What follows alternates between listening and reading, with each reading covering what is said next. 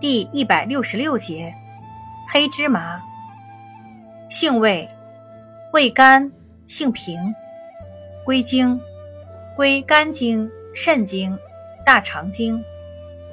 功效，补益精血，润燥滑肠。功能与主治，主要用于须发早白、头晕眼花、妇女产后乳少、封闭。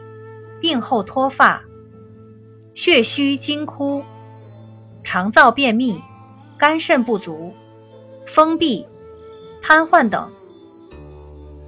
药理研究表明，黑芝麻有抗衰老、降血糖、消炎及降胆固醇的作用。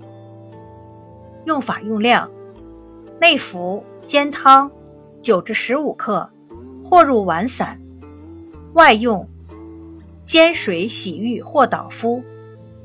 注意事项：脾弱便溏者勿服。